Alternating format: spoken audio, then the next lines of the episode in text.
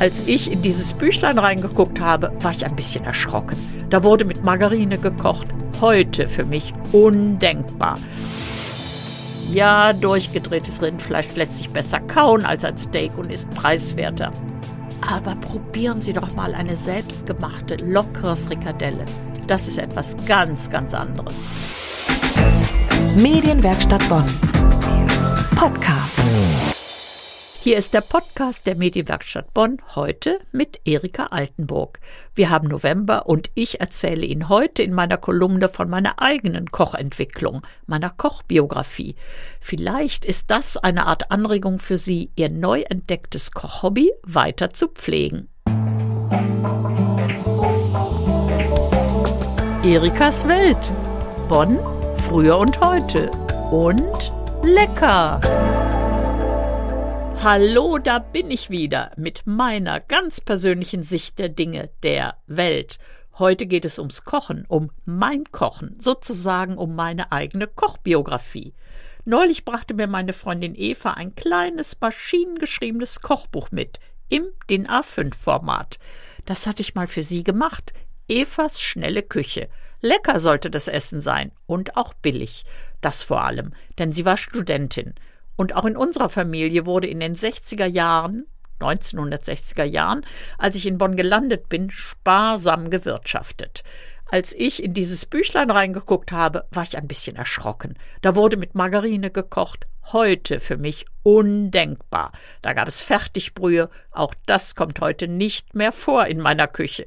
Stattdessen selbstgekochte Hühnerbrühe im Tiefkühler und so weiter.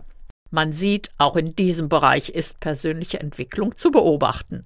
Was ich allerdings auch damals in unserem auf Sparsamkeit bedachten Haushalt gemacht habe, was heute unglaublich in ist wegen des gesundheitlichen Wertes, das ist Knochenbrühe als Suppengrundlage. Ich war damals auch spezialisiert auf Eintöpfe, auch günstig, wenn Besuch kam, aus verschiedenen Ländern rund um die Welt, denn ich hatte eine Kochbuchserie dazu geschenkt bekommen. Einheimische Eintöpfe gab es natürlich auch, Erbsen, Graupenboden, Linsen, wobei ich Linsen schon als Kind am liebsten mochte. Kleine Linsen werden inzwischen häufig auf Speisekarten angeboten als Salat mit Balsamessig oder so. Diese Sorte Essig kannte in den 60er Jahren wirklich kaum jemand. Es gibt also immer wieder was Neues zu entdecken. Wobei ich beim Blick in die betagten Kochbücher gesehen habe, dass ich an manche Rezepte etwas dran geschrieben habe, sehr gut mit Datum, zum Beispiel November 1981. Und dann habe ich manches nochmal erprobt, neulich, sowie das französische Bœuf Bourguignon, ein Rindfleischragout mit Rotwein, Zwiebeln und Champignons. Das positive Urteil hat sich bestätigt. Inzwischen habe ich eine Art Kochbuchsammlung, ein ganzes Regal voll. Und manchmal greife ich ein Buch heraus, lese, blättere, lasse mich auch anregen. Denn inzwischen koche ich sozusagen frei mit meinen eigenen Ideen. Um so selbstständig zu agieren, also um passend zu würzen zum Beispiel, da muss man meiner Meinung nach Erfahrung haben. Man muss auch wissen, was zusammenpasst. Das heißt, nur wenn man die Prinzipien des Kochens begriffen hat, dann beherrscht man auch das Freie. Freundinnen sagen mir oft, was soll mir ein Kochbuch? Ich schaue ins Internet. Ja, da gibt es dann etliche Varianten zu einer Sache und man kann sich entscheiden. Aber mal in den vorhandenen Kochbüchern zu blättern und etwas wiederzuentdecken, ich sage Ihnen, das kann lohnend sein.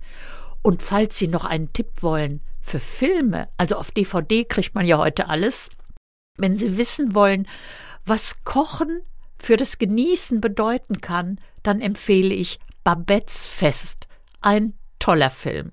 Und wenn Sie wissen wollen, wie man sich auch über die Hochküche amüsieren kann, dann Ratatouille, ein Film, wo die Hauptperson eine blaue Ratte ist. Sehr lustig. Erikas Welt und lecker. Und jetzt zu meiner Kindheit. Ich war wohl ein schreckliches Kind, was das Essen angeht. Ich mochte kein Fleisch nur Frikadellen. Gott sei Dank war meine Mutter nicht konsequent, denn ich durfte das durchgekaute Bratenfleisch wieder ausspucken. Sie hat noch erlebt, dass ich inzwischen im Laufe der Jahre mehr und mehr alles esse, einschließlich Austern und Seeigel. Lecker und selbstredend alle vorhandenen Gemüsesorten. Und den Spinat in Blattform, gebraten bzw. gedünstet mit Knoblauch und Pinienkernen, das ist heute eine meiner Leibspeisen, nur nicht als Matsche. Dazu schmecken dann wieder Frikadellen, klassische Art. Sie merken schon, ich stehe dieser ganzen Burgerwelle eher kritisch gegenüber. Ja, durchgedrehtes Rindfleisch lässt sich besser kauen als ein Steak und ist preiswerter. Aber probieren Sie doch mal eine selbstgemachte, lockere Frikadelle. Das ist etwas ganz, ganz anderes. Hackfleisch gibt es in vielen Küchen der Welt. Lammhack in der türkischen Küche als Köfte, Rinderhack als Cevapcici auf dem Balkan und in der deutschen Küche eben Frikadellen aus gemischtem Hackfleisch, Rind und Schwein. Klassisch ist halb und halb. Und so bekommen Sie das auch noch in der Metzgerei Ihres Vertrauens. Denn um Himmels willen kein Billigfleisch wählen. Ein eingeweichtes altes Brötchen, gut ausgedrückt, sorgt für die Lockerheit des Fleischteiges. Dazu auf 500 Gramm gehacktes ein Ei, klein gehackte Zwiebeln, Salz und Pfeffer und ganz wichtig, reichlich frisch geriebenen Muskat. Per Hand mischen ist am besten und die flachen Frikadellen dann schön langsam knusprig braten.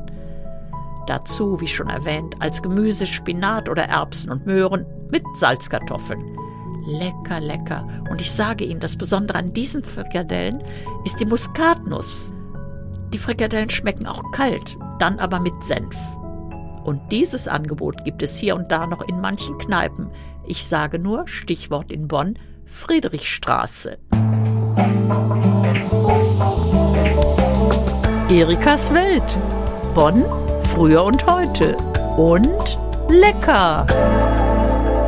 Das war der Podcast mit mir, mit Erika Altenburg.